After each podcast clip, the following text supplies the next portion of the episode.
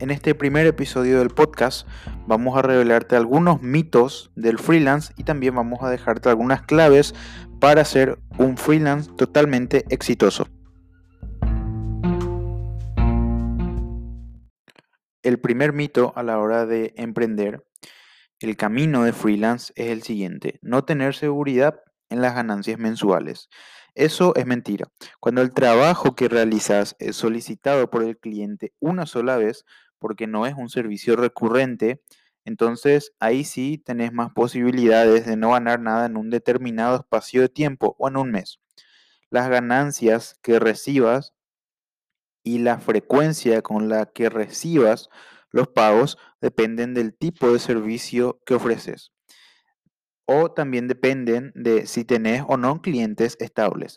Existen trabajos que tienen un inicio y un fin muy claros. Por ejemplo, hacer un sitio web.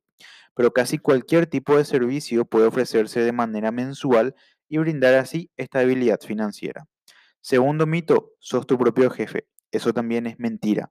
Tu jefe es el cliente, es el cliente el que te paga, así que uno tiene que verlo como un jefe.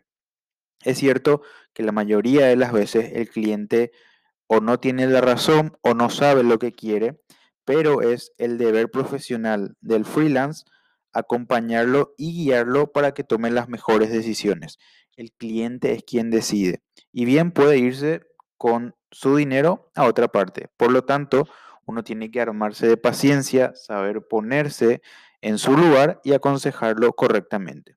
Por otro lado, si ofreces servicios de consultoría y querés elevar el nivel del cliente a un partner, un socio o un caso de éxito, debes invertir bastante tiempo para conocer sus métodos y procesos de trabajo, para detectar problemas y asesorarlo de manera integral.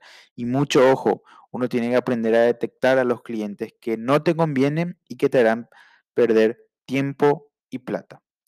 Trabajar desde tu casa, eso es cierto. Uno cuando es freelance puede trabajar desde la comodidad de su casa en el horario que a uno este, mejor le quede. Mientras tengamos wifi y estemos libres de reuniones semanales, lo más probable es que ni siquiera necesitemos salir de nuestra casa. Pero ojo, es muy importante tener una organización de trabajo marcada, tener un inicio de horario laboral, un punto intermedio de descanso y un cierre. De esa manera vamos a poder trabajar de forma más organizada, vamos a poder equilibrar este, la vida personal y la vida laboral y también los clientes van a tener bien en claro en qué horarios hacernos consultas y en qué horarios podemos reunirnos. Ahora te vamos a dejar las claves para ser un gran freelance y tener éxito en tu trabajo. Primer punto, tener reglas claras de trabajo. Tener un contrato escrito, un tarifario por paquetes de servicios y un valor por hora. Debemos detallar muy bien los servicios que vamos a ofrecer con una mentalidad empresarial, porque sin reglas claras los clientes no saben reconocer los límites del trabajo o bien se confunden y piensan que pueden pedirte lo que se les ocurra sin que les cobres lo que corresponde. Esto suele pasar cuando los clientes no tienen idea de cómo cotizar el trabajo. Segundo punto, cobrar siempre el 50% por adelantado. Tener un contrato y cobrar el 50% de adelanto debería ser el mantra de todo freelance. De repente da rabia leer en grupos de freelance denunciando que algún cliente no les pagó un diseño o que les hizo hacer montones de artículos de prueba antes de cerrar un trabajo. Uno debe de aprender a respetarse y valorarse como profesional o experto o experta del área. Tercer punto, no perder tiempo en reuniones innecesarias. El cliente debe aprender desde el primer contacto lo que vale tu tiempo. Hoy prácticamente todo tipo de trabajo se puede coordinar por teléfono o por videollamada. Limita al mínimo posible el contacto presencial con el cliente y no vayas a reuniones sin tener un presupuesto aprobado. No pierdas tiempo en ir a cotizar el trabajo al cliente potencial a menos que te esté ofreciendo una millonada y te sientas capaz de salir de la reunión con el adelanto en mano. Cuarto punto, diseñar servicios recurrentes o mensuales. Va a sonar obvio, pero los paquetes de servicios mensuales deben ser acordes al trabajo efectivo que querramos hacer con los clientes. ¿No te gusta ir a reuniones? Entonces no incluyas esos servicios sin un costo extra. ¿Preferís que el cliente se encargue de algo en lugar de hacerlo vos mismo? Entonces definí eso en el contrato. ¿No querés trabajar los fines de semana? Definí eso en tu contrato o asigná un costo extra para los requerimientos fuera de horario. Quinto punto, limitar los servicios únicos. Para los servicios no recurrentes o de una sola vez, debes limitar muy bien los alcances para no quedarte corto en el valor o en el tiempo de desarrollo.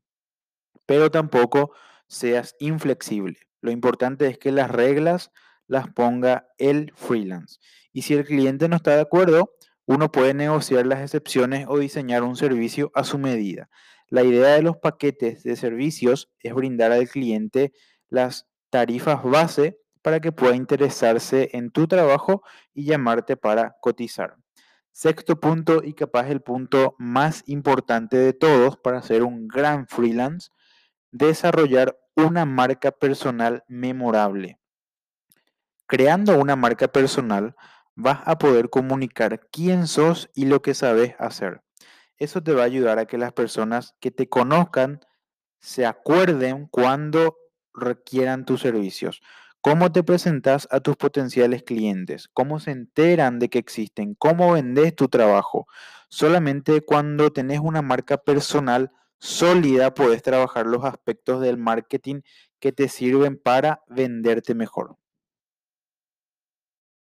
Por último, vamos a dejarte algunos tips para cotizar mejor un trabajo freelance. Primero, tenemos que facilitar el proceso de cotización al máximo. Escuchar al cliente para identificar el problema que busca solucionar. Preguntar plazos de trabajo, estimar una fecha de entrega, preguntarle al cliente cuánto está dispuesto a pagar por el servicio y si alguna vez cotizó este mismo trabajo con alguien más. No es malo preguntar si alguna vez tuvo problemas con sus proveedores anteriores. Menciona el nombre del cliente mientras hablas con él, porque las personas estamos hechas para prestar más atención a nuestro propio nombre. Entonces, eso va a crear una relación de confianza con el cliente que puede ayudar a cerrar el trato. Menciona algo positivo y único de tus servicios para que se quede en la memoria del cliente. ¿Está bien? Cita a clientes del mismo rubro con lo que hayas trabajado. Pregunta y confirmar los datos de contacto para enviar la cotización. Y por último, pregunta el horario en el que puedes hacer una llamada de retroalimentación para encontrarlo.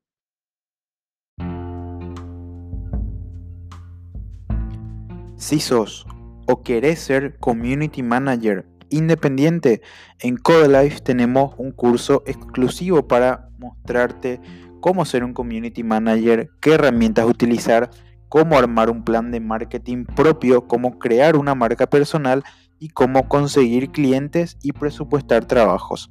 Así que estás a tiempo de inscribirte hoy mismo al curso de Community Manager.